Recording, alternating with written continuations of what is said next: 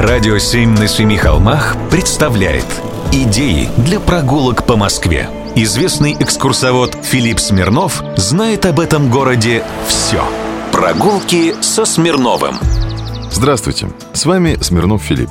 В праздничные дни предлагаю вам побывать там, где была первая в послереволюционной Москве детская елка. Это в Сокольниках. Дом, где она проводилась, сохранился. Он называется «Дача Ляминых». Теперь здесь культурный детский районный центр. Лямины – это был такой старинный купеческий род. Занимались ткацкими фабриками. Самая крупная из них находилась в Яхраме, в 50 километрах от Москвы.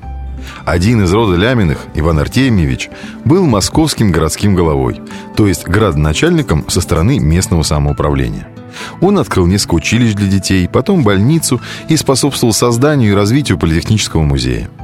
В Сокольниках сохранилось немало зданий, построенных на его деньги, так как он активно занимался обустройством этой местности. Кстати, городским головой он был совсем недолго.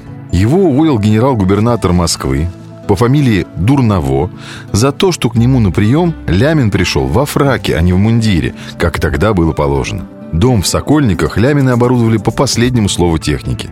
На даче был водопровод, канализация и телефон. Во многом именно это и обусловило выбор дома для первой советской детской елки.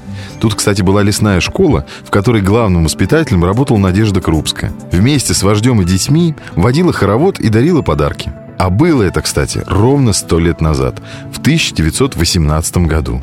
Так что у первой елки в Москве юбилей – чем не повод съездить и посмотреть?